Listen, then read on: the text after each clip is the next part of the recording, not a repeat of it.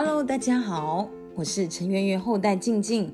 欢迎您今天收听《女人本该出色》的单集。今天想要跟大家聊的主题是：等疫情结束，咱们一起去日本骑车。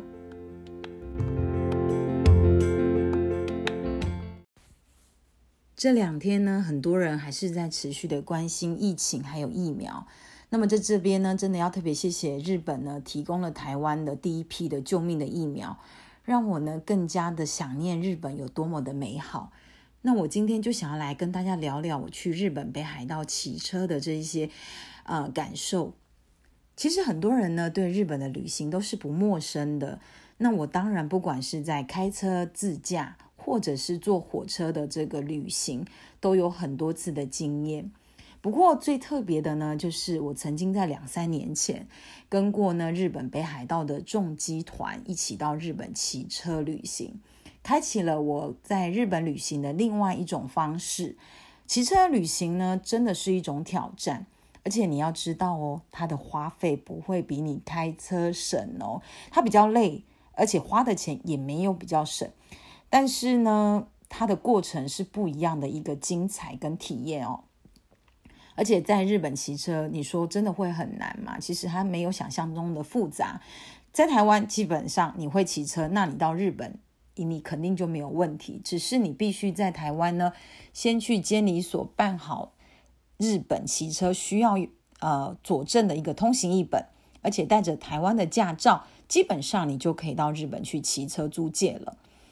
在日本，真的不管是骑车还是开车，真的真的切记一定要加保车子的这个保险，因为只要你一点闪失哦，其实修理费呢可能会导致很惊人的巨额赔款。所以我在日本骑车或者是开车也好，保险这个东西呀，我绝对是不会省的。那我推荐，如果想要挑战在日本骑车或开车旅行的人，我真的觉得第一首选会是北海道。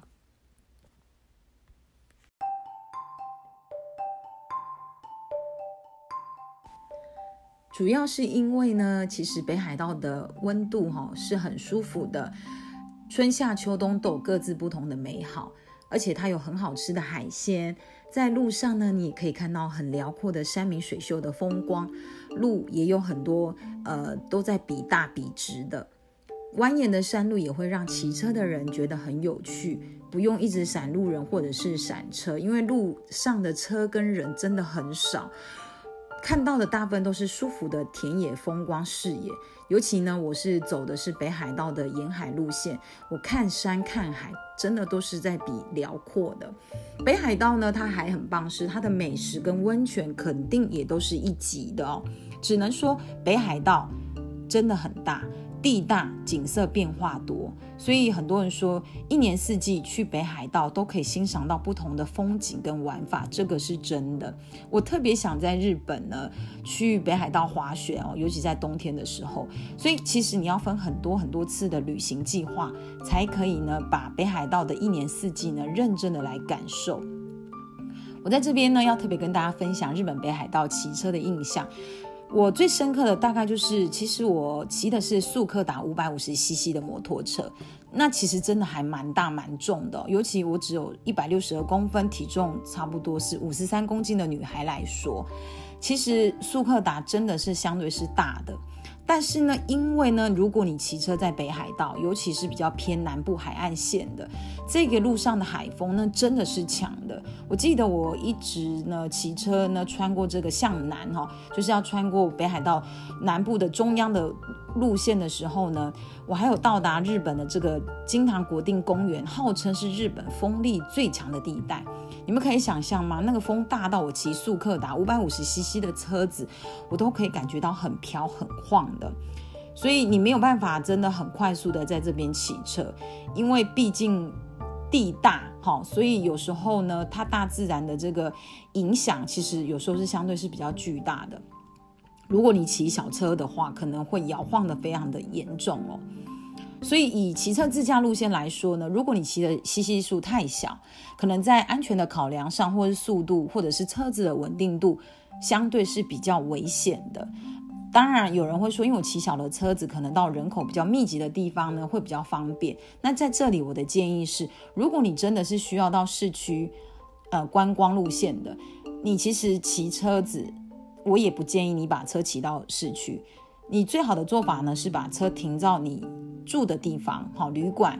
然后呢再坐计程车到市区去逛采购，真的是会比较方便。真的不要挑战骑摩托车呢到市区，因为停车会是一个很困扰的事情。那我在日本北海道呢那一次的骑车自驾过程中，其实我感受到很多有趣的点。因为呢，骑车最棒的犒赏就是你看到很多的小地方，你想停就停，你想呢。呃，在这个地方多逗留，你就多逗留。你看到哪一些蜿蜒的小路，你想要穿进去，你就可以穿进去。它是非常的自由自在的。开车有开车的舒服跟方便性，那骑车有骑车的潇洒跟它的操控性，而且重点是它可以跟大自然融在一起，那种追风的感觉呀，那种快意呀，其实真的不是开车可以体验到的。旅行呢，真的要看你的目的是什么。如果你不是一定要一直采买的哈，就是疯狂 shopping 族，也不是说一定呢要在很都市的大饭店去享受它的设施，或者也不一定要去很厉害的大景点来做观光路线的话，那我觉得挑战骑车在乡间的小镇上，或者是辽阔的大自然的怀抱中，都是很舒服的一种旅行方式。它也特别适合放空。像我有时候骑车，我喜欢边骑车。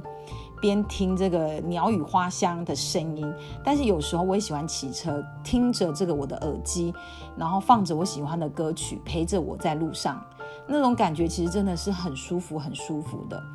所以骑车在相对安全的日本来讲，真的是愉快的，因为它的交通安全的守则跟人文素质真的是高规格。只不过呢，在过程中你可能要。呃，相信你一定会，基本上会遇到的啦。有可能就是吹到风，也有可能会淋雨晒太阳，还有还有就是行李的携带是相对比较不方便的。尤其很多的女生呐，出个国搞得很像在走这个伸展台一样，哈，带了很多的行李。所以，如果你是骑车族的，基本上行李呢真的是简化再简化。像我去日本骑车，我就真的是三明治的穿法，因为我要享受的是骑车的乐趣，我不是来走伸展台的这种旅行的方式。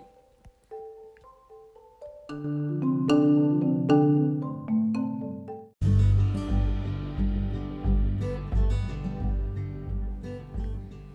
情让我们没有办法好好的去旅行。但是我觉得，我们只要配合防疫的措施，我们一定很快的呢就可以拨云见日的。我也期待呢，在疫情结束后，我们一起去日本骑车。如果你觉得今天的分享呢可以帮到你，请你动动你的小指头，点一个关注或分享。我是陈圆圆的后代静静，非常的开心，今天我们在空中相会。